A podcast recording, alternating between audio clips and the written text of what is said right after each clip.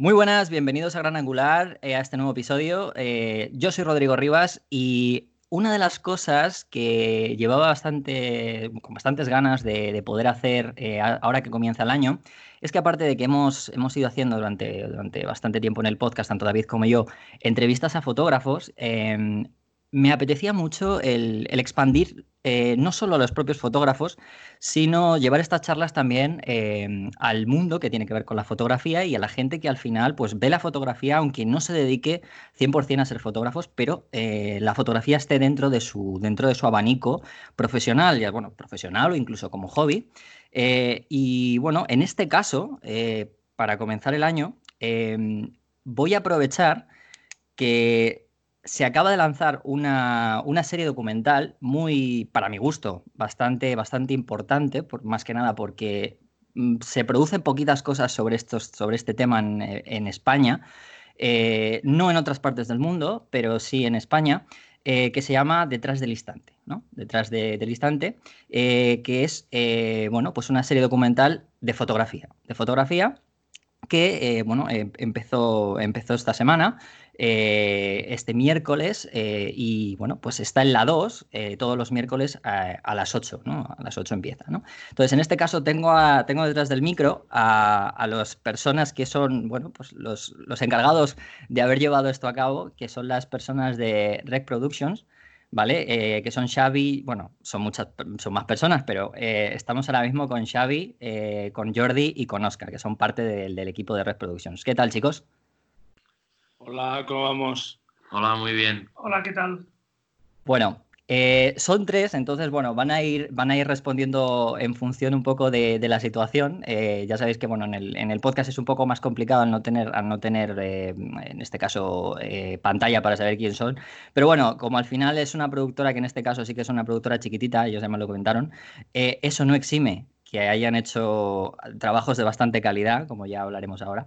Em, pero bueno, van a, van a hablar un poquito entre ellos, que más o menos casi todos más o menos saben un poco de, qué es todo esto, ¿no? A pesar de que la productora no sea como una fotografía en la que solamente, generalmente solamente está implicado un fotógrafo, sino, sino más personas.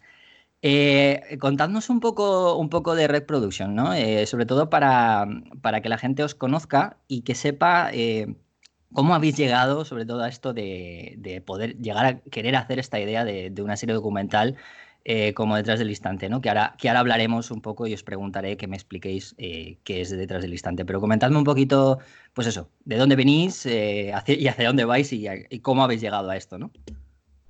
Bueno, Rey Producciones es una productora con 11, 12 años ya de, de vida. Empezamos, bueno, siempre hemos hecho documentales. Empezamos primero trabajando por encargo para otras productoras como Minoría Absoluta, que es una gran productora aquí en Cataluña, donde hicimos una serie documental sobre la cárcel, en la vida en la cárcel, en las cárceles catalanas, mejor dicho. Eh, luego, bueno, a partir de ahí ya nos pusimos a hacer producciones propias. Eh, empezamos con el documental Hoy el día se repite diferente, que es el documental sobre la vida, los últimos días de, la vida de un, de un yonki. Luego hicimos un documental sobre el mercado de los encantes de aquí de Barcelona fue un documental un poco experimental eh, y a partir de ahí, bueno, pues trabajando con TV3, con Televisión Española, últimamente también con Movistar, donde se emitió nuestro último documental, Eugenio. Eh, hicimos el documental de la fotógrafa Juana Villarnés, la primera fotoperiodista española. Y bueno, esta serie se nos ocurrió pues porque un día haciendo una reunión aquí los tres, Jordi, Xavi y yo, eh, pues eh, hicimos una lluvia de ideas eh, que podíamos presentar a las televisiones y se, bueno, hablando se nos ocurrió que había muchas fotografías icónicas de las cuales la gente pues no sabía la historia que había detrás. Jordi conocía algunas de esas historias y entonces entre los tres comentamos, ¿por qué no, no empezamos a parir un proyecto donde podamos explicar qué historias se ocultan detrás de las fotografías? Y de paso explicar eh, la historia y la vida y la obra de, los fotógrafos que las hicieron. Como teníamos experiencia eh, con el documental de Joana Viernes, pues no nos fue muy difícil eh, crear el proyecto y lo enviamos a Televisión Española y les gustó. Eh, eh, justamente es una cosa que os iba a preguntar, porque claro, mucha gente a lo mejor no os conocía, pero estaba esperando a que llegaseis a contarle de, lo de justamente el, documental de Joana Viernes, ¿no? En, Una entre todos, ¿no? Que mm, al final ha estado, ha estado. Yo creo que muchísima gente lo conoce y es una pena la pérdida de Joana, pero que quería, quería, ver, quería comentaros eso, ¿no? Si había sido eh, justamente ese momento, el de haber hecho el documental con, con Joana, el, el motivo por el que os habréis acercado a todo esto, eh, porque me he dado cuenta, por todas las personas que, están dentro de estos 13 episodios que vais a. que, que, consta el documental, que muchos de ellos tienen bastante conexión con ella, ¿verdad? Eh, no sé si es así, pero creo que sí, ¿no? Por lo que, por lo que yo conozco de los fotógrafos, que algunos los conozco en persona incluso y demás, eh, sé que algunos tienen conexión con ella, ¿no? De alguna otra manera. Sí, pero también porque Joana, cuando, cuando empezó a conocerse su obra en este descubrimiento ya en su vejez, Ah, se embrincó muy bien en lo que era, a través de Sandra Balsé y Gervasio, la embrincaron en lo que era la, fotografía española de, ese momento y de una manera u otra se acabó encontrando y conociendo a, muchos de, estos fotógrafos, ¿no? en diferentes encuentros y jornadas que hacían. Había mucha gente con ganas de conocerla, con lo cual acabó siendo conocida por muchos de ellos y, decidimos al hacer la serie que habría un capítulo para Joana que nos dejó ahora hace un año y pico y bueno, hace poco más de un año y decidimos que sea el último capítulo y además aprovechamos a la, entrevistar a todos los fotógrafos, hacerles una pregunta a Joana porque para nosotros será un homenaje a Joana, es el último capítulo de la serie en el cual saldrán todos los fotógrafos que han salido hablando de ella, aunque sea solo brevemente. Rodrigo, también una cosa, sí. y es tiene razón con esto, de que aparte de que Jordi dice eh, Gervasio Sánchez y Sandra Balseis que estuvieron relacionadas con Joana en su última etapa, Claro, también está César Lucas o Raúl Cancio, que trabajaron con ella en el diario Pueblo. Sí, por eso lo decía. Eso es, sí. Es verdad que hay muy, la mitad de los fotógrafos que están en esta en, esta primera temporada tuvieron una relación con, con Joana. Sí, exacto. Era por eso, por lo que eh, cuando yo vi la lista, bueno, porque la lista es bastante, bueno, no, es, no es eh, para nada eh, privada, quiero decir, o sea, ya se sabe que es Sandra Balsés, César Lucas, Manela Mergol, Sofía Moro, etcétera, bueno, toda esta gente que habéis, que habéis comentado. Entonces, al saberlo, me di cuenta que, bueno, pues las personas que tengan un poco de cultura fotográfica o de historia fotográfica española saben que bueno, pues han tenido ciertas, cierta conexión entre trabajos y demás. Por eso era esa, esa pregunta y sobre todo uniéndolo por eso, porque sé que fue vuestro primer documental, eh, que por cierto es muy bueno. Eh, muchísima gente lo habrá visto a través de, de, televisión española en su momento, en Los Imprescindibles, eso que era las poquitas cosas que, se hacían en, que se han hecho en televisión y sobre todo en televisión pública sobre fotografía y creo que ha sido de los documentales más vistos, ¿no? No sé, eh, me imagino que a vosotros os llegarían muy buenas críticas de ese documental, ¿no? De, de Joana, ¿no? Sí, sí, sí, todo, el mundo, todo el mundo se sorprendió mucho con la historia de Joana, todo el mundo se sorprendió mucho con, con el carisma que, que desprendía Joana y, sí, la verdad es que nos llegaron críticas muy, muy positivas acerca del documental. Para nosotros lo más importante de ese documental fue que consiguió sacar a la luz la obra de Joana y los últimos cinco años de vida de Joana fueron totalmente diferentes eh, en el sentido que ella era una jubilada que tenía unas cajas con negativos y pasó a ser una fotógrafa reconocida, con premios, exposiciones, y eso fue gracias a varias gente que hemos trabajado para recuperarla, pero el documental juega un, papel importante en eso y siempre nos ha hecho sentir muy orgullosos de haber podido ayudar a, a sacar a luz en vida, porque después de morir, pues mm, viva la gracia que le hacía uno, pero en vida y que ella hubiera podido vivir ese reconocimiento tardío, pero reconocimiento al fin y al cabo. Os, voy a hacer una pregunta de. Ah, perdona, ¿tenéis alguna otra cosa que apuntar? Sí, no, no, eh, iba, a especificar que eh, nos sorprendió muchísimo a los tres que el documental gustara tanto a, gente joven, adolescentes, porque no era un target que nosotros eh, preveíamos que iba a gustar. pero hay una anécdota muy bonita que la primera vez que presentamos el documental fue en un festival de cine en, en Reus en el Festival Memory Mash, que es un festival de documentales hechos con imágenes de archivo.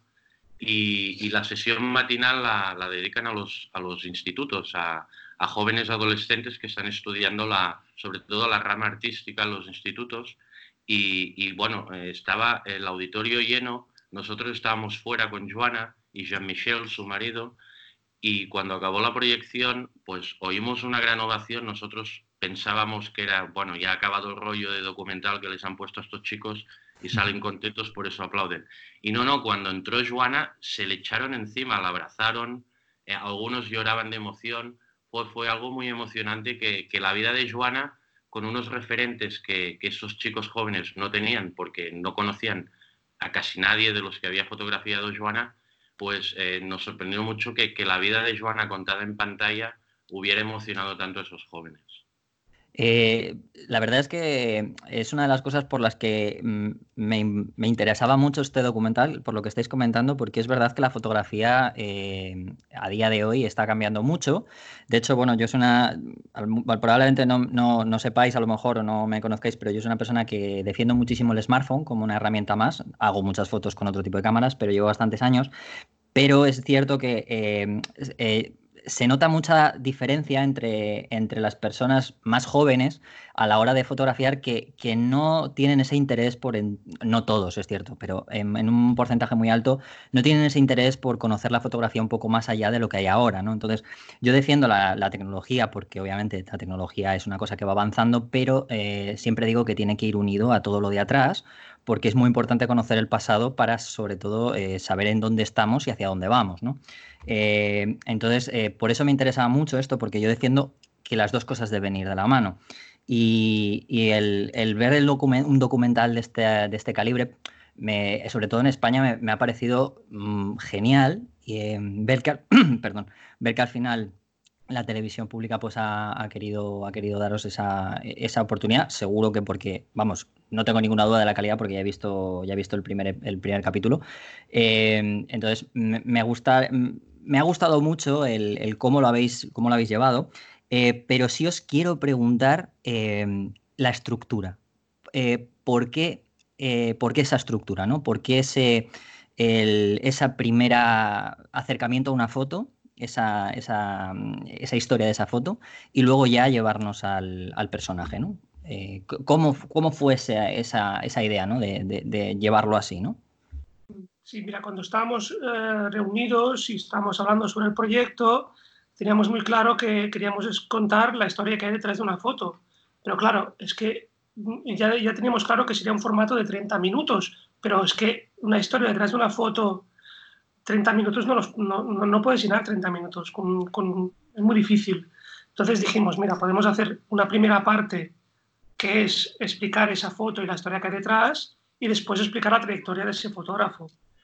Así nos da, es la excusa para poder explicar y dar a conocer los fotógrafos españoles que tan poco conocidos son en su país y, a la vez pues empezar con una foto que siempre es atractivo y qué historia hay. Entonces eso atrapa más a un público más, más amplio. Es decir, si empezamos a hacer una serie de fotógrafos, ya hablando del fotógrafo ya está, eso se ha hecho algunas veces y no, no, no, no es tan comercial como si dijéramos, no, no entra tanto para el público porque ya empiezas con unos aspectos más técnicos, más centrándote solo en su carrera. En cambio, si explicas una foto y lo que hay detrás, que eso crea como especie de morbo de saber qué hay detrás, eso pues eh, capta más a un público más amplio y después ya podemos ya hablar del fotógrafo, de sus otras historias de fotos que ha tenido, de sus experiencias. Es decir, si tú te fijas en el capítulo y en los restos de capítulos que van a emitir, no solo nos centramos en la historia que hay detrás de la foto, sino en la vida personal de ese fotógrafo, eh, en sus experiencias y, y, todo eso, pues claro, lo, ya lo ilustramos con sus fotografías. Pero no es el típico programa de fotografía en el que ves al fotógrafo hablando de una manera más técnica y vas pasando las fotos, porque es que eso, ese formato es, es, es, es un formato que es muy sectario. Entonces, sí. eh, siempre queremos eh, ampliar a, a un público más amplio. No, y, y, además, perdona que te interrumpa, eh, cre creo que también es una, es una forma muy importante de dar a conocer al fotógrafo que muchas veces no se conoce, porque te, a todos creo que nos habrá pasado en algún momento, incluso seguramente eh, gente que estará, que verá este, este, verá cualquiera de estos, de estos episodios o capítulos del documental, que reconocerá una foto, pero no tendrá idea sobre quién era la persona que ha hecho, ¿no? Eso es muy habitual. Entonces, esa forma de, de atraer a la persona que quiero decir, en, un, en una situación, en una, sociedad en la que, bueno, desgraciadamente es verdad que nos, eh, yo creo que lo digo siempre, ¿no? Necesitamos más cultura audiovisual que no tenemos, eh, desde que somos pequeños y deberían inculcarnos más. Eh, la gente conoce la foto por, por lo que sea, ¿no? Porque ha sido una foto a lo mejor eh, en, el, momento, ¿no? Eh, informa, eh, de informativamente muy importante, como probablemente sea algunas de las que saquéis con algunos de los invitados que, se, o sea, que han estado, de los, de los protagonistas, pero no conozcan al, fotógrafo, ¿no? Y lo que decías de lo de las nuevas generaciones, eso es muy probable que algunos gente joven conozcan esa foto por lo que les haya llegado, de lo que sea, pero no conozcan ¿no? todos esos entresijos, creo yo, ¿no? También. Sí, sí, sí, sí. Eh, antes cuando hablabas de que a ti, por ejemplo, te gusta hacer fotos con smartphone, eh, a mí, por ejemplo, a mí me es igual el formato con el que se haga la foto. Lo importante, como se explica en este primer capítulo que ya se ha emitido, el de Pérez Siquier, que dice al final del capítulo, es la mirada. Entonces, lo importante es que la gente se nutra de, los artistas que ha habido antes, de, que sepan mucho más de la cultura fotográfica de este país eh, y eso le va a ayudar a poder hacer mejores fotos. Es igual, que las haga con una cámara, con otra, eso es igual. Lo importante es tener un, bagaje cultural o un bagaje fotográfico cultural para poder hacer buenas fotos. Sí, correcto. En el sentido, perdón, en el sentido que hablaba Xavi, yo diría que, cada capítulo tiene tres componentes importantes. Una es la historia que hay detrás de una foto, que permite que, el espectador entienda que muchas fotos no son simplemente hacer un clic, sino que van mucho más allá. Dos, eh, la obra del fotógrafo. Y tres, el fotógrafo en sí mismo, es decir, su factor humano, como comentaba Xavi. Porque al hablar de su vida, desde que nace hasta el día de hoy, y cómo va introduciéndose en determinados ámbitos o temas, Ah, también estamos conociendo al fotógrafo, a, sus intereses, a sus cómo es, su personalidad. Es una entrevista que hacemos durante muchas horas, con lo cual intentamos que, el, espectador al final no solo le estemos explicando la obra de un fotógrafo y una foto, sino también conociendo a aquel fotógrafo y seguramente solo por sus respuestas ya puede hacerse una idea de, por dónde van los tiros a nivel de personalidad, de tipo de vida, de preferencias. Y ahí son tres cosas, la foto, el fotógrafo y la obra, que yo pienso que hemos intentado enlazarlo con, este esquema. Primero el anzuelo de qué hay detrás de esta foto, que siempre al espectador le gusta más porque es curioso, es, decir, ¿qué, qué ha mm. pasado aquí, qué historia hay detrás de esto. Y una vez ya lo tenemos, le explicamos toda la trayectoria del fotógrafo, eso sí, con ritmo. Hemos intentado hacer un, un formato hay casi 300 fotos en, cada capítulo, un formato con, cierto ritmo porque había algunas cosas de fotografía con la típica música de violines y fotos de, durante 20 segundos y no es lo que queríamos hacer porque entonces no habríamos llegado tampoco a un público tan amplio como el que queremos llegar. Eh, que, a ver, sin que me desveléis nada, porque no quiero que me desveléis nada, primero porque no podéis, segundo porque tampoco tiene, no tengo esa intención. Eh, todos los fotógrafos que hay, que ya digo que son tienen una, aunque la gente, mucha gente no, a lo mejor joven no lo conozca o gente que está aficionada a lo mejor no, no los conozca, para vosotros, y imagino que, me vais a decir todos, pero, pero me gustaría que sí que si alguno, cada uno de vosotros tres, ya que sois tres, os decantaseis simplemente por lo que más, ¿quién más os ha sorprendido en cuanto a todo este conjunto? Tanto fotográficamente la historia detrás de una de las fotos en concreto. No quiero que me, por supuesto, no quiero que me desgranéis ninguna de las fotos ni nada. Simplemente que me digáis alguno, de cada uno de vosotros tres, de, qué, fotógrafo os ha, sorprendido más, ¿no? En cuanto a toda esa mezcla, ¿no? De, las tres, de los tres apartados que me contáis. Bueno, ah, mira, mm, a mí Ricard Terré mm, es el que me, más me ha sorprendido. Ah, no solo por la historia, que no, te voy a decir cuál es la historia que explicaremos. Sí, no, no pasa nada, obviamente, ya lo, no, hace falta. Pero sí que te, desvelaré que es quizá, bueno, quizá no, es el, único fotógrafo amateur de toda la lista. Y solo por eso ya te sorprende, por la calidad de sus fotografías, por su mirada, sobre todo por su mirada entre él, yo me quedaría, yo me quedaría con Terre, mm, pero también, ya que lo preguntas, Siquier me sorprendió muchísimo. A mí César Lucas, yo soy periodista y a mí César Lucas, la gran cantidad de, ámbitos y temas que llegó a tocar de una manera muy profunda y muy profesional a lo largo de su carrera y además la, la historia de la foto con la que abre Ah, es el sueño de cualquier fotógrafo y periodista. Tampoco te lo voy a contar, pero que, cuando lo veáis lo entenderéis. Yo pienso que es una persona que ha tenido una trayectoria muy extensa, pero además ha tocado muchos palos y los ha tocado muy bien. Sí, porque además, er, para los que no conozcan a César Lucas, eh, a pesar de que lo que dices tú, que es muy así, solo dar una pista para que la gente que lo entienda, eh, no sé si abrirá con esa foto o no, pero sé que es un fotógrafo que estuvo muy implicado en la política española de la época de la transición. Eh, creo, vamos, no digo que sea así, pero que mucha gente lo sepa, ¿no? Entonces, para que sepas que al final esas cosas también llaman mucho para lo que es un fotógrafo importante en el país. Sí, a, a mí a ver, eh, Terry también me ha gustado mucho por ser un fotógrafo amateur que hace unas fotos que es, claro, también era por su época, que entonces uh pocos se ganaban la vida siendo fotógrafos. Ah, si hubiera nacido ahora Terry seguro que se ganaría la vida siendo fotógrafo. Pero ya que lo ha dicho Oscar, yo me quedaría con Navia. Porque ah, magnífico, sí, señor. Es, visualmente es algo espectacular. Eh, vamos, eh, sobre todo el uso del color que tiene Navia es espectacular, sí, sí, estoy totalmente de acuerdo. Eh, bueno, lo que, os comentaba al principio, eh, ¿me podríais decir un poco así, resumida cuentas, cómo habéis eh, llegado a esos fotógrafos, cómo habéis hecho este trabajo, ¿no? Para que la gente también entienda un poco cómo es el, que parece algo tan fácil ponerse delante de una cámara. y también, aunque no, yo normalmente trato poquito de técnica, no me interesa tampoco muchísima técnica, pero sí que os voy a preguntar luego, después de que me digáis un poco el proceso, resumido, no hace falta que me hagáis todo, que yo sé que es muy complicado, pero que me, luego os preguntaré un poco el equipo que usáis, ¿no? Simplemente. Si me podéis decir un poco el proceso primero, a ver cómo, cómo lo lleváis hasta que llegáis al formato final. El, para, para, elegir a los fotógrafos que forman parte de esta primera temporada, ¿te refieres? Eh, sí, y luego cómo, cómo, habéis hecho, por ejemplo, digamos, un, esquemáticamente cómo hacéis uno de los episodios, por ejemplo, como, cuál es todo el proceso que lleváis, ¿no? Estudio, eh, documentación, etcétera. Mira, yo te explicaré un poco lo que es la selección. Para, para, hacer la selección, claro, tenemos que entender que es una televisión pública, televisión española. Entonces, claro, tú tienes que hacer una selección donde puedas, eh, tienes que abarcar todo el espectro del territorio eh, de la península, es decir, del territorio español. Y, y, también intentar conseguir que haya tantas mujeres como hombres, que eso es muy difícil. En la fotografía actual no tanto, pero en la fotografía de, de hace 30, 40 años eh, había pocas fotógrafas.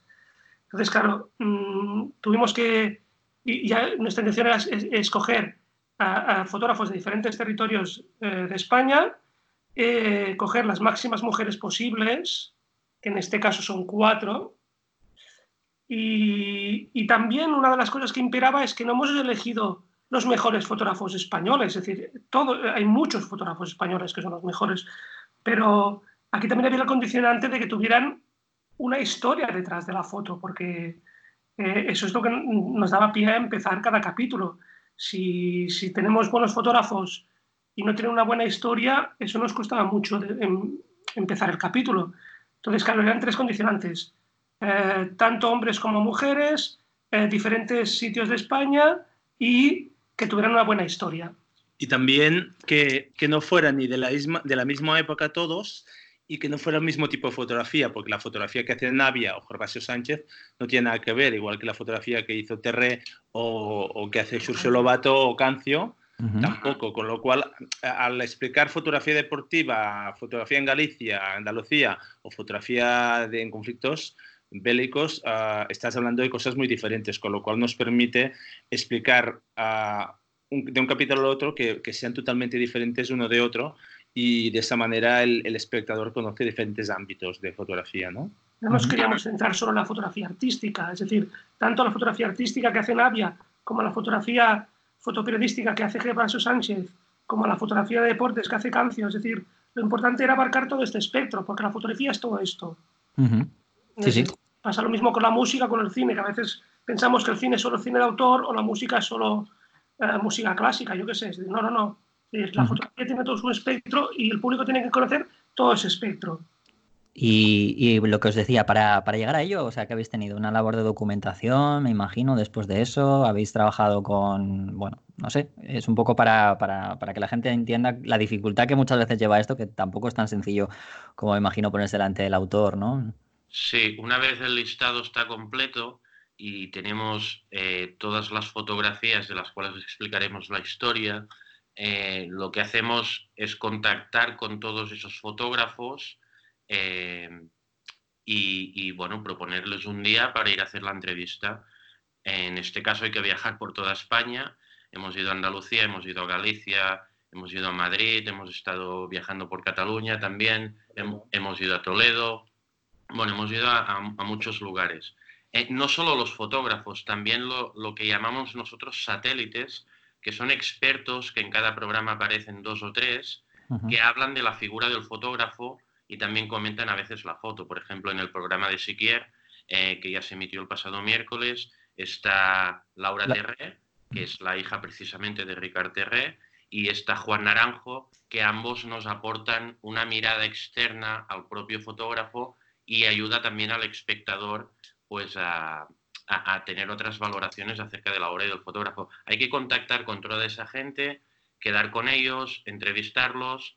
Eh, una vez tenemos las entrevistas rodadas, eh, bueno, llegamos aquí, se transcriben todas las entrevistas. Una vez transcritas, a partir de la transcripción vamos montando el guion, eh, con lo cual eso es, bastante tiempo porque al final cada fotógrafo tiene una media de cuatro horas de entrevista que se tienen que comprimir en, en 25 minutos porque luego están los satélites que, que, ocupan cinco minutos más para cubrir la media hora, ¿no?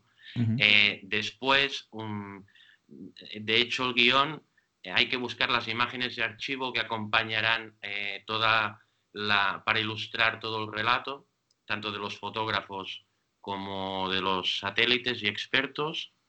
Esas imágenes de archivo nos ayudan a contextualizar históricamente pues, la historia de la fotografía, las diferentes etapas del fotógrafo, tanto de, infancia, juventud, de edad adulta.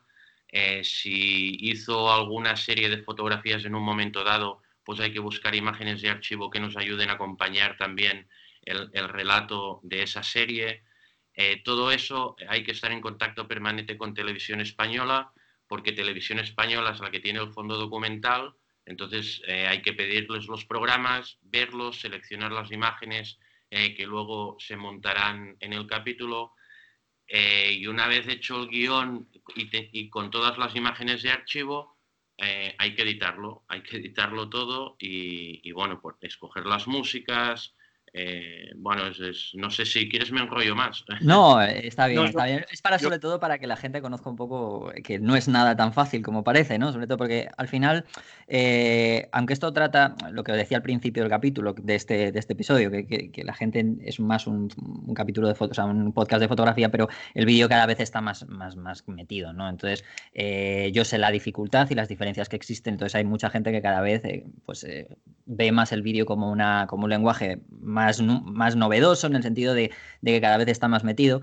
Entonces quería que, viese que, no es todo tan fácil y era lo que yo quería. ¿no? Y, lo más importante, pedir los archivos fotográficos a los propios autores, que eso es lo más importante para poder mostrar su obra en el capítulo.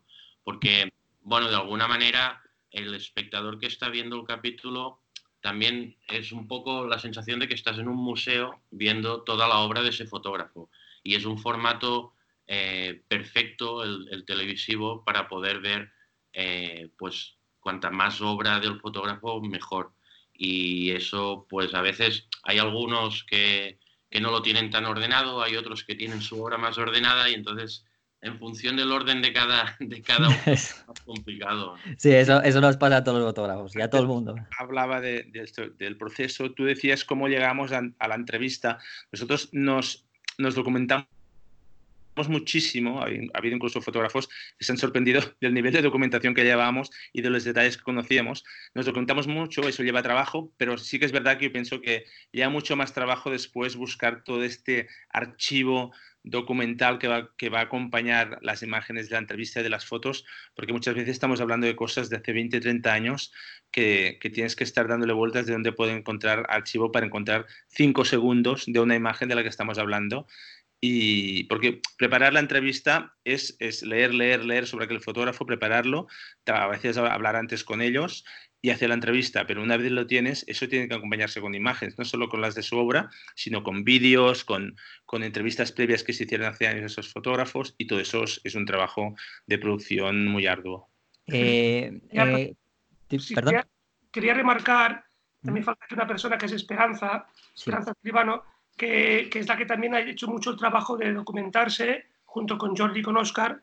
Eh, de, la historia de, cada fotógrafo y contactar también con ellos. Entonces, el equipo somos nosotros tres y Esperanza que también ha, trabajado con nosotros y entre los cuatro hemos hecho básicamente todo este trabajo. Y es muy importante lo que explicaba Jordi de documentarse muy bien y de cuando tú vas a casa de ese fotógrafo y lo sientas en una silla y te pones a grabar, pues que se sorprenda de todo lo que sabes y de cómo lo puedes reconducir y muchas veces hasta algunos fotógrafos no se acordaban de algunas cosas que Jordi, que es el que hace las preguntas, les, iba recordando. que, eso es importante. No es como aquello que haces un reportaje para la tele, que vas ahí, aquí te pillo, aquí te mato, te sientas, te empiezo a contar cosas y de ahí sacaré algo. No. Es decir, yo vengo aquí muy estudiado, muy trabajado, eh, mm, me pongo a hablar contigo y, y, hacemos una entrevista de, casi tres horas. Y eso es lo que ha sido en cada fotógrafo. Eh, os quería preguntar también, porque hay una cosa que, me, llama mucho la atención, sobre todo porque todos, bueno, son fotógrafos, como decíais, de bastante, de bastante ya renombre y bastante más mayores, pero ¿os ha, os ha sorprendido en algún momento eh, el material, o, no sé si, habrá, si os habrán enseñado alguna cámara con la que han hecho fotos o, no sé, o lo que tengan actualmente. Eh, sobre todo es una de las cosas porque sé que algunos fotógrafos que llevan muchos años no, y tienen esas magníficas fotografías no le dan tanta importancia al equipo, creo que lo hemos hablado antes, ¿no? con respecto a lo de la mirada de Skier, pero quiero que la gente lo, también lo sepa, ¿no? Eh, no, no os han comentado, sobre todo a la hora de hablar de, su historia, de vuestro trabajo, tanto de técnica, ¿verdad? Depende del fotógrafo. Depende del fotógrafo. Es decir, por ejemplo, Mariano Mengol mm, no le gusta trabajar con digital y nos lo cuenta en, el, capítulo. Pero en cambio, César Lucas eh, hacía fotos eh, con su móvil y cuando veas el capítulo verás que tenemos imágenes grabadas de él haciendo fotos con su móvil y que sus últimas colecciones están hechas con, con su móvil todo depende del fotógrafo. Hay muchos que mm, dominan mucho o, les interesa, mejor dicho, les interesa mucho la técnica y otros fotógrafos que les interesa mucho más eh, el buscar el momento, el buscar la situación. También es verdad que como queríamos hacer un programa que pudiera mirar todo el mundo, ya les advertíamos que no queríamos perdernos en, en temas de técnica y preferíamos centrarnos más en la mirada en la manera de mirar, entender, de enfocar un tema, de, meterte de lleno, de cómo, es decir, qué hay antes, qué, producción, qué, qué, reflexión hace ese fotógrafo antes de hacer eh, ciertos temas, de, abocarse, de, ponerse en, a dedicar años a veces eh, a especializarte en, un tema eh, para hacer un libro o lo que sea, porque eso nos ayuda a explicar muchas más cosas que no, que no hablar de técnica y porque al hablar de técnica lo que estaríamos haciendo es alejando a mucha gente, mucho espectador que de golpe se perdería, ¿no? Y en el fondo si hablas de mirada y de, y de la vida en sí mismo, la técnica y pienso que, que en este caso secundaria. Sí, no, sí, perdona. Decirte que antes has dicho eh, que todos son fotógrafos un, poco más, más, más mayores, ¿no? también esto fue un, un, condicionante porque así podíamos explicar una trayectoria. Si cogemos un fotógrafo de que hace solo 10 años que está en activo, pues difícilmente vamos a poder cubrir 30 minutos intensos de su obra. eso es muy complicado. Tiene que ser algún fotógrafo, y a ver, hay fotógrafos de todo, es decir, hay fotógrafos como Siquier, que, que, que, por suerte siguen vivos y son personas mayor, una persona mayor, pero también hay fotógrafos como Gervasio, que, es, ¿no? que va a cumplir a 60 años, o Sofía Moro, que es seguramente la más joven de la serie.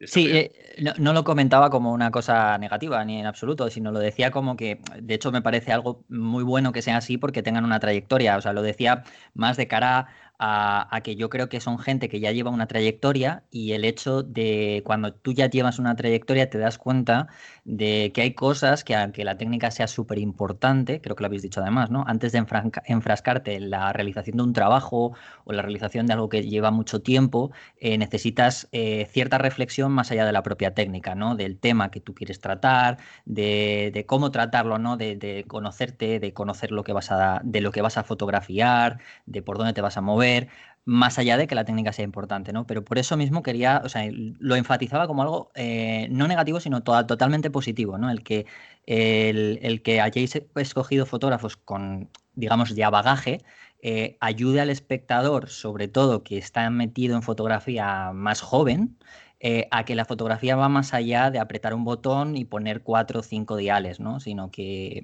por eso me gustaba tanto esta, este, esta forma de documental, a pesar de que vosotros también lo lleváis porque lo entiendo, ¿no? Porque tenéis que ver también ese lado comercial y de cómo encajarlo, pero creo que es incluso para la gente que enseñamos, yo que soy profesor también de fotografía, eh, es un tema el mostrar eh, esto como lo habéis mostrado, enseñar eso, ¿no? Enseñar que muchos alumnos jóvenes vienen con qué cámara es más importante, qué mejor, me han dicho que me tengo que comprar esto o lo otro, porque si no, no voy a ser bueno, porque si no sé qué.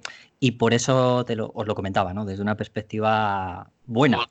Sí, cualquiera de los fotógrafos eh, de, esta, de estos 13 fotógrafos de la primera temporada a esa pregunta de qué cámara me tengo que comprar para hacer buenas fotos, te diría que da lo mismo qué cámara utilices para hacer buenas fotos. Eh, eh, te iba a preguntar solamente, ha sido un matiz. Has dicho de primera temporada. Esto indica que a lo mejor puede ah, haber segunda. No, no, no, porque la primera no sabemos si es segunda. ah, ojalá, vale, vale. Era mi labor preguntarlo, perdonad. Era mi labor al, decirlo. De televisión española, si les parece bien una segunda, nosotros encantados de hacer una segunda temporada un inconsciente optimista yo. un, detalle solo, cuando hablamos de, del aspecto comercial, mm, no, no, quisiera que, se, que pareciera que banalizamos o, que hablamos de una cosa ah, muy, muy simple o muy así para todo el mundo. No, comercial es que lo puede haber muchísima gente y, y que, que, que, no nos que no nos limitemos a la gente que sabe mucho de fotografía. Es decir, que, el ama, que, el ama de casa, el, el mecánico o el pintor pueden ver el programa tranquilamente y les llegue el mensaje igual que si eres aficionado a la fotografía o eres fotógrafo profesional. Sí, sí, no, te había entendido que decir que no sé que no está tan como que no estás tan encajonado, ¿no? Era un poco eh, la idea era para no encajonarlo tanto dentro de un segmento de un sector. cuando decía el comercial me refería a eso, para tener un poco más un, un abanico, un espectro mucho más amplio de, de, personas que pudiesen verlo de primeras y lo entendieran, ¿no? Porque es verdad que luego después eh, hay gente que a lo mejor le gusta, de hecho este tipo de documentales eh, vienen muy bien porque hay gente que a lo mejor no entiende la fotografía y solamente por el hecho de ver este tipo de cosas es como que incluso se meten de lleno en el tema, ¿no? más allá, puedes llegar a ser como una especie de inspiración para eso, ¿no? Entonces, me parece, me parece bien. No, no, no te lo comentaba como algo monetario, vamos a llamarlo así, ¿no? Hay una cosa que comentabas antes, que has dicho sobre los jóvenes. Sí. Eh, yo, por ejemplo, lo veo en el cine. Es decir, eh, falta mucha cultura hmm. eh, eh, de, las artes desde hace 20, 30, 40 o 100 años, del cine, de la música. De... Es decir, ahora, por ejemplo, tú miras en el IMDB y, ves que Juego de Tronos tiene más puntuación que El Padrino. Y dices, mm, ¿perdona? Es decir, parece que hemos olvidado que antes había cineastas o fotógrafos que hacen mejores películas o fotos que ahora. Y, parece que los jóvenes solo conocen la historia de, estas artes de, hace 10 o 15 años. Y hay cosas muchísimo mejores antes que ahora. Eh, sin ir mucho más lejos, toda la serie de la playa de Siquier, ahora mismo, si se publicara ahora mismo, sería, sería un boom.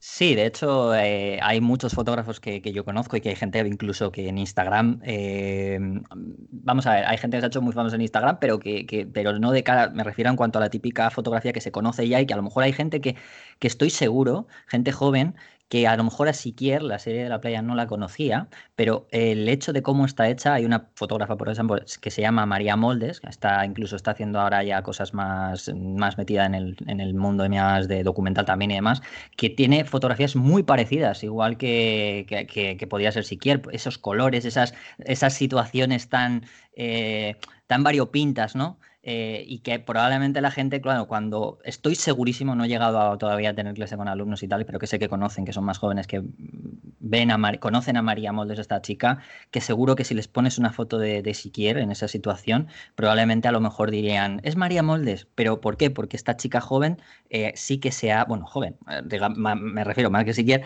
se ha, ha, llegado a tener esa inspiración de gente mayor, que por eso, o con más, más trayectoria, que por eso creo que es tan importante conocerla, ¿no? Porque es es súper importante saber que, que, conociendo el pasado muchas veces eh, se, consigue llegar a tener esa inspiración. Entonces, eh, me parece súper súper bueno ¿no? el hecho de que hayáis llevado, llevado esto, ¿no? O sea, gente más mayor o fotógrafos que a lo mejor no son tan conocidos por gente joven y que es súper necesario porque gracias a esta gente eh, probablemente las ideas del mañana sean, sean, sean inspiración de ellos, ¿no? Y, aparte que no es lo mismo hacer las fotos de la playa de Sequier cuando no hay referentes en color ni de ese tipo de fotos, que hacerla ahora que puedes mirar atrás y tienes los referentes y hay, hay mucho más donde, donde escoger, ¿no? Hay gente como, como Siquier o como el mismo Terré que están haciendo unas fotos eh, a, contracorriente. Y eso tiene un valor incalculable. Sí, sí, sin duda, sin duda. Eh, bueno, pues para recapitular, porque bueno, eh, como esto está en, proceso, me refiero, eh, quedan todavía muchos capítulos, no, no, no puedo, no quiero sacaros nada más, porque sé que, no puedo, aparte. sí que, bueno, voy a, voy a, a, ver si no me equivoco ni nada. todo, vais a estrenar, quedan 12, ¿no? Son de 13. En la 2, todos los miércoles a las 8, ¿verdad? Es detrás del instante. Y luego a la carta. Por supuesto. Luego iba a decir, para la gente que no lo pueda ver, lo puede ver en, la, página de Radio Televisión Española o a través de las Smart TV, que también tienen posibilidades y demás, para verlo cuando quieran. Em, así que voy a dejar de todos modos, eh, para todas las, todas las personas que no supieseis de ello, voy a dejar en la descripción del capítulo, voy a dejar el enlace a la página de, a la carta de de Televisión Española de, para que, bueno, hacia el primer, bueno, voy a poner hacia el primer capítulo, eh, que es lo que se ha mm, sacado ahora mismo, pero bueno, da igual, a partir de ahí todos los miércoles. En, ¿Quién es el segundo? Sandra Balcells. Sandra Balcells, ¿verdad? Muy bien. Pues eh, chicos, eh, ha sido un tremendo placer teneros eh, conmigo porque la verdad es que sé que además ha sido una semana en la que acabáis de estrenar y os habréis recibido muchos mensajes y muchas cosas, con lo cual, bueno, ya, ya seguiremos en contacto para ver si más adelante os puedo sacar más cosas, ya veremos. Eh, que deciros que, para los que no lo hayan visto, pero yo seguro que sí, pero sé que he recibido muchísimas eh, gente que le he recomendado que lo viera y demás, que sé que les ha encantado, o sea, os tengo que dar la enhorabuena, a mí me ha gustado mucho, eh, ya os lo puedo, ya puedo decir lo que he visto. Y, y, nada, que a ver qué tal los siguientes, que seguro que serán, serán igual de buenos o más todavía. Y, nada, que muchísimas gracias por, coger este ratito para la gente en Gran Angular y, a, ver qué, a ver qué nos depara el futuro, ¿no? En cuanto a la fotografía. Vale, Rodrigo, muchas gracias. Un abrazo. Un abrazo. Eh, bueno, antes de nada, antes de, despedirlos, eh, deciros que ahora la segunda, dentro de un momentito, voy a, voy a, empezar la segunda parte del podcast en el que sabéis que voy a hacer una recomendación de las exposiciones y los libros. ¿Vale? Así que, bueno, estar atentos que no se ha acabado el capítulo todavía. Bueno, chicos, ha sido un placer, como os decía, y bueno, que la fotografía siga en alza, que podáis seguir documentándolo, que yo sé que después de lo de, como decíamos, de Joana Viernes y de esto, seguro que eh, tenemos, tiene éxito y a ver si lo conseguimos para esa segunda temporada. Ojalá, crucemos los dedos. Esperemos, gracias. Un abrazo, chao. chao. Bueno, y tras esta interesante charla que he mantenido con parte del equipo de Detrás del Instante, ¿vale? Que os recuerdo podéis ver todos los miércoles a las 8 de la tarde en la 2 y para aquellos que no podáis en ese momento podéis verlo a través de la página web de Radio Televisión Española porque no podáis ese o queréis ver capítulos atrasados cuando se vayan emitiendo pues a ver que lo tenéis ahí. Bueno, eh, Vamos ahora a la parte de recomendación de libros y exposiciones, como comentaba antes. Eh, en los libros, que voy a comenzar por ellos, os voy a recomendar tres libros. En realidad os voy a recomendar dos, y hay uno que lo voy a pasar un poco por encima porque me, da un poco de vergüenza, Mm, bueno, más que vergüenza es porque tampoco me gusta tampoco, pero bueno, ya sabréis por qué. Pero bueno, os voy a recomendar los dos primeros. Eh, el primero de ellos es Fotomontaje Creativo de Desiree Delgado. Probablemente eh, muchos de los que sigáis Fotolari ya habréis eh, visto o, bueno, la, recomendación que escribí en estas navidades para la compra del libro en la página web de Fotolari porque escribo, ya sabéis, un capítulo, bueno, una, un artículo mensual mínimo, ¿sabes?, sobre la recomendación de libros. Entonces, este, digamos, este libro en el que habla de Siré, de, bueno, obviamente su, título lo deja bastante, bastante claro, es de Anaya Photoclub. Eh, Desi, digo Desi porque conozco a Desiree desde hace muchos años, eh, y es una, es una excelente artista digital. Eh, que hace, bueno, pues eh, bastante tiempo abrió un canal de YouTube, eh, bastantes años, que ha tenido bastante, bueno, pues bastante repercusión, tiene muchísimos suscriptores, casi 300.000. Y, ¿Y qué va a tratar este libro? Bueno, pues en unas 250 páginas, que por cierto están excelente bien maquetadas, yo no sabía que iba a estar tan bien, ya lo dije en su momento y lo vuelvo a decir, me ha, sorprendido gratamente. Es un libro en el que vais a, obviamente, hablar de fotomontaje desde una perspectiva fotográfica, porque Desiree, aparte de artista digital, también es fotógrafa por lo tanto, gran parte de esos fotomontajes los basa en sus fotografías. Em, tiene otro apartado, que es la primera parte del libro, muy interesante sobre la creatividad, cómo llegar a ella, bueno, todo lo que tiene que ver con ellos, el espacio en el lugar en el que estamos, cómo debería estar mm, ordenado, cómo debería estar, etcétera, para mantener toda esa, eh, digamos, estar mentalmente bien, eh, psicológicamente o preparados creativamente eh, aunque todo esto ya sabemos que es muy subjetivo, pero bueno, oye, es una labor muy, muy buena lo que hace en esta parte del libro. Me parece súper interesante eh, añadirlo porque además ella lleva bastante tiempo haciendo vídeos sobre esto y digamos que sabe bastante, ¿no? Así que os, vamos, os voy a dejar incluido a lo que hablábamos antes del, capítulo de, del detrás del instante, este este, este enlace con los libros, ¿vale? Para que veáis un poco la recomendación, os, dejo abajo para que veáis todos los libros que vamos recomendando eh, y podáis echarle un ojo, ¿vale? Una recomendación y una cosa muy, muy buena, que lo sepáis, eh, fotomontaje creativo. Eh, el segundo libro, pues bueno, el segundo libro es como, ya siempre he dicho que es una apuesta personal, pero no es apuesta personal, porque se ha vendido mucho, la verdad, y desde hace tiempo que, creó el crowdfunding, eh, la verdad es que mucha gente, no fotográfica, sino de otros mundos asociados a esto, que ya os explicaré, eh, tenía, muchísimo, tenía muchísimo interés por él. El libro se llama Tokio, eh, es obviamente de la ciudad de Tokio, fotografías de la ciudad de Tokio, de Liam Wong, que es una de las personas que trabaja en, una, en una famosa empresa de, de, videojuegos ¿vale? ¿Y qué ha hecho con este libro? Bueno, pues eh, aunque también lo podéis ver en las recomendaciones, eh, son fotografías de Tokio en las que ha llevado ese ambiente o ese mood que podemos encontrar en muchísimos entornos futuristas, como podrían ser Akira o podríamos ver en Blade Runner o algunos de ese tipo eh, de películas o, entornos más futuristas, con esos moods de neones, luces muy azuladas, con ciertos mm, contrastes en rojizos en el que, bueno, pues eh, ha basado todo, por supuesto, en fotografía, pero una fotografía muy bien cuidada. Eh, bueno, a veces es, parece una fotografía anodina, pero en realidad está muy bien llevada porque la fotografía es más de ese entorno, con ese aire, ha, querido buscar ese aire más futurista, con ese mood, como digo, más cinematográfico basado en, todos, esos, eh, todos esos mangas, animes o, películas eh, basadas en estos entornos. ¿no? Es un libro fotográfico 100%, eh, muy, muy extenso en cuanto a, en cuanto a fotografías. y tiene, os diré un poco más o menos así la cantidad, pero vamos, tiene un montón de páginas. Es un libro, pues, pesa lo suyo. Eh, o sea, quiero decir, es una compra que a pesar de que el libro sea, pueda ser caro, que pueda estar en torno a los 40, 40 y pico euros, merece muchísimo la pena. Ha subido, es una pena porque ha subido de precio en estos últimos meses, yo lo conseguí comprar mucho más barato, pero tiene una parte final que me parece espectacular, que es el making o el making of de todas estas fotos en las que y el cómo ha hecho todo, todo lo que concierne al color, a la composición, eh, bueno, en cuanto al mood.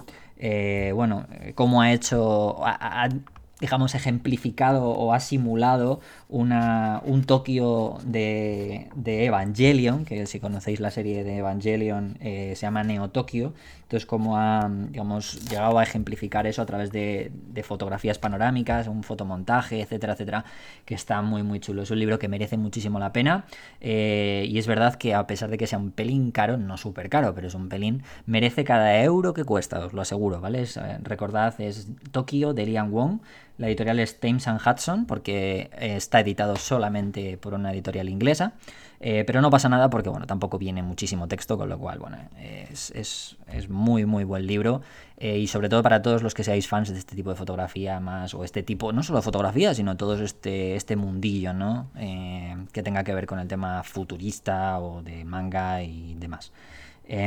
bueno, Esto en cuanto a estos dos libros, el tercero lo voy a nombrar simplemente por encima, que ya sabéis que a finales de noviembre pues eh, lancé eh, fotografía con móviles, también con Anaya Fotoclub, es eh, mi tercer libro y bueno, no voy a entrar mucho en ella, ya sabéis que no me gusta tampoco hablar mucho de lo que yo hago tampoco, entonces bueno, solamente entraré por encima, es un libro en el que vais a poder encontrar mm, no solamente tema técnico, porque mi intención nunca ha sido llevar la fotografía de, con el móvil a un punto super tech ni nada más de ese estilo, sino un poquito técnico, como podría ser técnica fotográfica, pero luego eh, eh, ampliándolo, llevándolo a todos los, eh, a muchas disciplinas fotográficas y todo basándose en fotografía, más allá de números y bueno, todo esto que puede ser un poco, bueno, nos puede llevar un poco a la locura.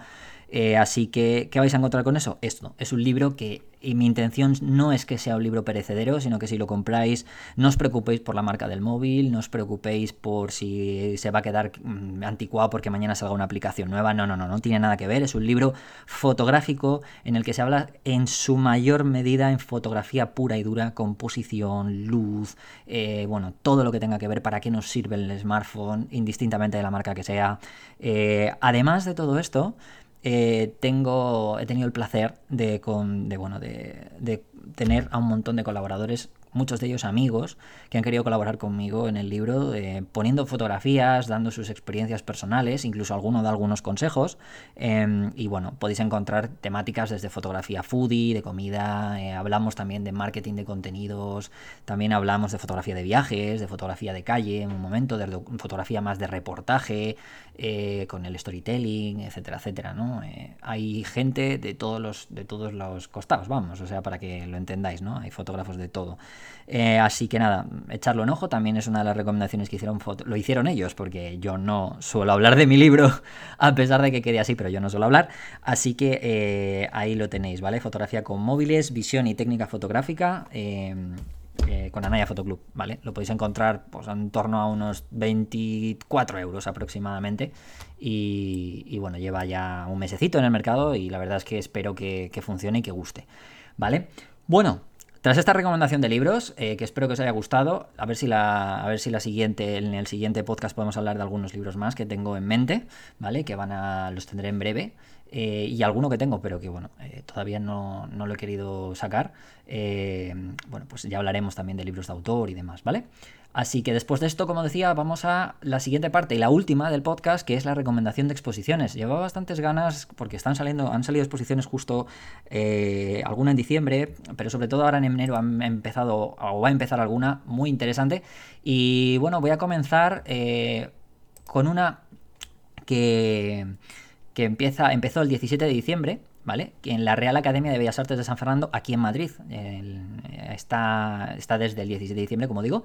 La entrada es gratuita y la exposición es de Alberto Schomer, ¿vale? Eh, no sé si muchos conoceréis a Alberto Schomer, pero Alberto Schomer es uno, de los fotógrafos más reconocidos de la década de los 60, sobre todo por, ser uno, uno de los exponentes de, de, retratos de gente, digamos, celebridades, entre comillas, eh, pero de una manera, eh, bueno, más acercando más a ese, a ese retratado a, un mundo eh, de una manera un poco extravagante, ¿no? Un poco extravagante eh, y, artificial eh, o artificiosa, pero muy interesante, ¿no? Es, uno de los, de los retratistas, a mi modo de ver, de los años 60 más, más, guays, ¿no? Más guays y que probablemente en algunos retratos más os, incluso algunos suene, aunque no sepáis que es de él, ¿no? Una de las series muy importantes que está es la de retratos psicológicos que tiene él y yo creo que, bueno, es una exposición súper interesante para ver, que la como digo, la tenéis en la Real Academia de Bellas Artes de San Fernando y la mayoría de las fotografías son parte de la colección que están ahí. O sea que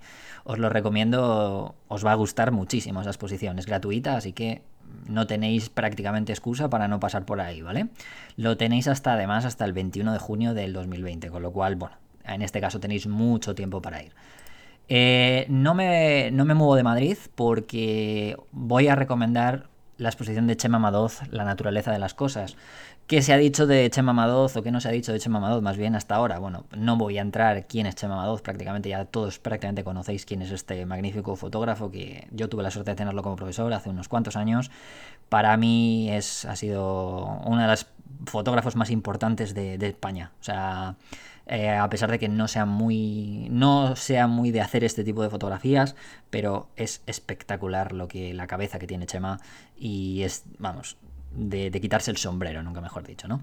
Bueno, pues esta exposición que está, la tenéis en el Real Jardín Botánico, ¿vale? Aquí de Madrid, eh, está, eh, bueno, pues como digo, está en el, perdón, está en el, en el botánico. Eh, ¿Qué tiene esta, esta exposición? Bueno, pues es, es, una, es una exposición que, que, va a profundizar en la, en la relación que, que tiene Chema con, con, lo que es la naturaleza, ¿vale? Eh, a través de, de, de, 60 fotos aproximadamente, ¿no? Es unas, unas 60, 60 y tantas, ¿no?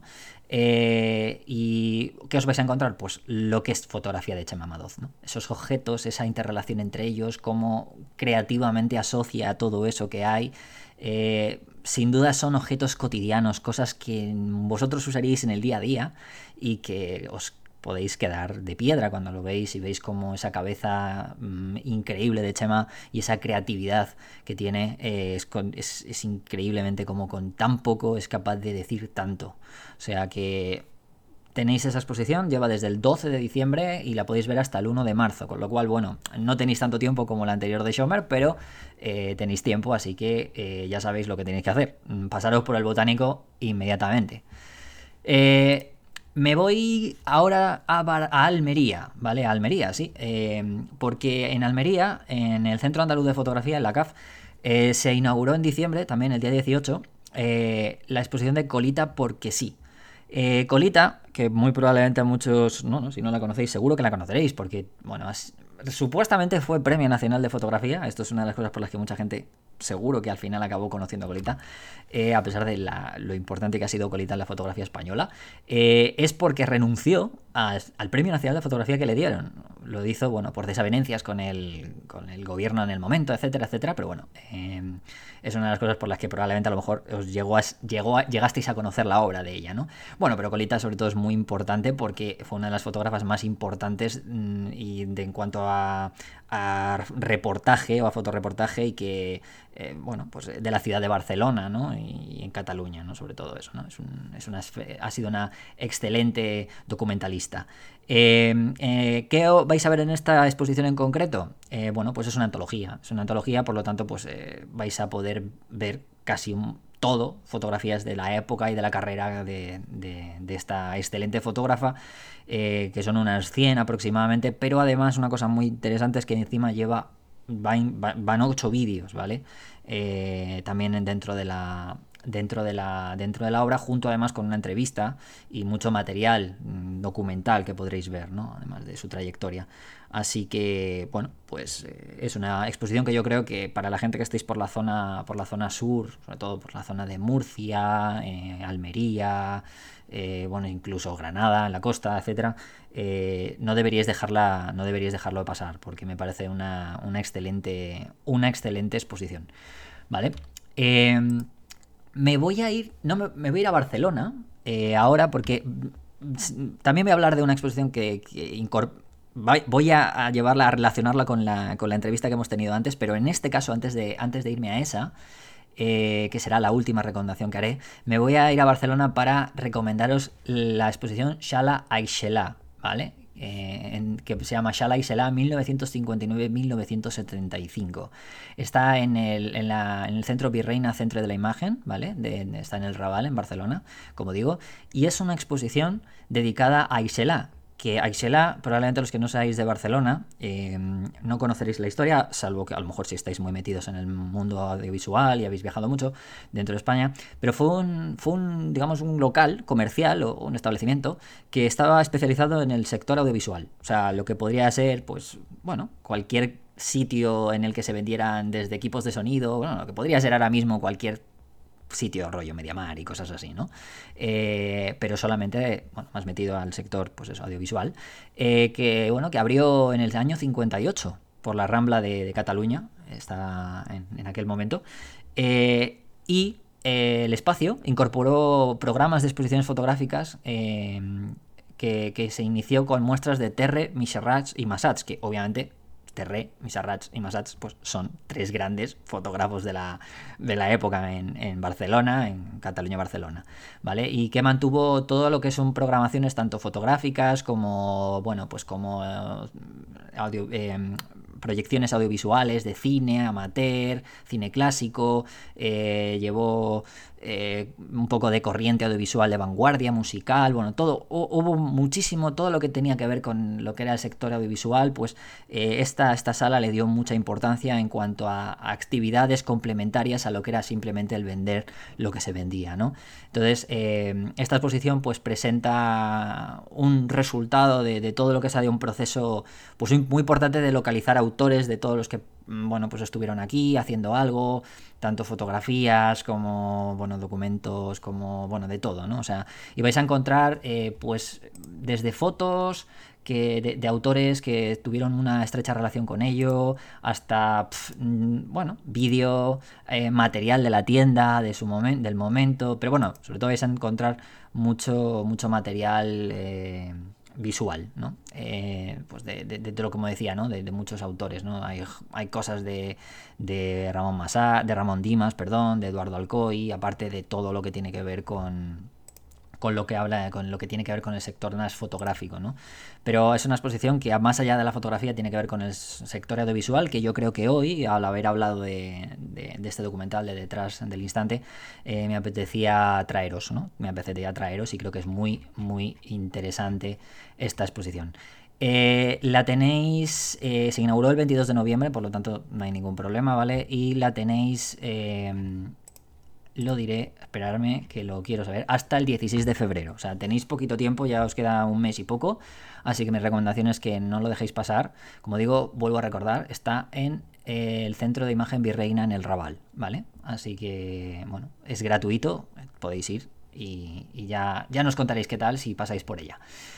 Y lo último, que no se ha estrenado, pero quiero que lo tengáis en cuenta porque el mes que viene eh, se va a estrenar y tiene que ver con lo que acabamos de hablar en, esta estupenda charla que he mantenido con los chicos de, Detrás del Instante. Y es que en Mafre, la Fundación Mafre, en, Barcelona, en la Casa Garrigues Nogués, eh, en marzo, oh, perdón, en febrero, en febrero, el 14 de febrero, además, eh, se va a inaugurar una exposición de Pérez Siquier, de Carlos Pérez Siquier. Sí, el fotógrafo que, bueno, del primer capítulo de este Detrás del Instante, eh, así que todo lo que hayáis visto eh, este primer capítulo de, Detrás del Instante, os recomiendo que os quedéis con la copla de que en Barcelona el mes que viene vais a tener una exposición que va a ser espectacular por lo que, bueno, yo he estado leyendo y me han más o menos comentado un poco desde la fundación, eh, casi todo va a ser en color, ¿vale? Casi todo va a ser en color, por lo tanto vais a poder ver fotografías de él en un... todo lo que tenga que ver, por ejemplo, con el tema de la playa, que es lo que hemos estado hablando antes, ¿no? Las, fotografías esas de la playa que comentaban los, chicos de, detrás del instante. Así que quedaros con ello. Mm, y, bueno, eh, va a haber también mucha foto. es prácticamente, yo creo que va a ser una. Me han dicho que va a ser una. Una. una perdón. Una exposición eh, de retrospectiva, o sea, con lo cual vais a ver fotos, por supuesto, en blanco y negro, pero quedaros con que gran parte de la foto interesante que más va a llamar es esa, foto en color, que es la que además eh, estos chicos han, estado haciendo hincapié, ¿no? Como esa foto o esa obra menos conocida en ese momento. Y, y, bueno, vais a ver de todo, o sea, pero mi, recomendación es que mm, le deis importancia a ese color porque es una, fotografía interesantísima de España que en aquellos momentos además era como ver España en color en ese instante era, era algo era increíble sobre todo en la playa ¿no? pero vais a ver muchas cosas sobre todo porque son fotos que van a estar hechas hasta el año 2018 o sea es una retrospectiva de siquiera desde el 57 58 hasta, hasta el 2018 o sea hasta, hasta antes de ayer como quien dice ¿no? Aparte de que tendrá pues eso, imágenes inéditas que no se han visto al ser de 2018 y tendrá mucho material documental y todo esto, ¿no? Así que, bueno, pues eh, esto es todo. Esto ha sido Gran Angular, espero que os haya gustado. Eh, os recuerdo que os dejo todos los enlaces importantes de lo que hemos estado hablando en este, en este capítulo abajo, en, los en la descripción del capítulo. Eh, yo, yo he estado aquí para informaros de esto que me parecía muy interesante. Espero, espero vuestros comentarios, a ver que, si os ha parecido interesante esto de, conocer algo más allá de no solamente el típico fotógrafo, sino todo lo que se mueve alrededor de la fotografía. Creo que era muy importante conocer alguna cosita más. Por supuesto, no dejaremos de, hablar con fotógrafos, porque en absoluto eso sería, vamos, no es mi intención. Eh, pero sí quería que de vez en cuando trajéramos a estas personas o traer a estas personas, no solo documentalistas, sino gente que se dedica de todo, o sea, no solamente el mundo audiovisual como grabando documentales o películas, sino también, pues no sé, gente que trabaja en tiendas de fotografía, que, o, yo qué sé, gente así, ¿no? Incluso ayudantes de fotógrafos, para que veamos la fotografía más en perspectiva, veamos que también no solamente es hacer el clic, sino que la fotografía alrededor de ella eh, hay mucha gente que no solo vive profesionalmente, sino que también puede eh, bueno, disfrutar de ella desde otro mundo, ¿no? desde, otro, desde otra perspectiva, no vamos a decir no desde otro mundo, sino desde otra perspectiva. Así que, lo dicho, espero que os haya gustado, espero vuestros comentarios, nos vemos en el siguiente. Chao, chao.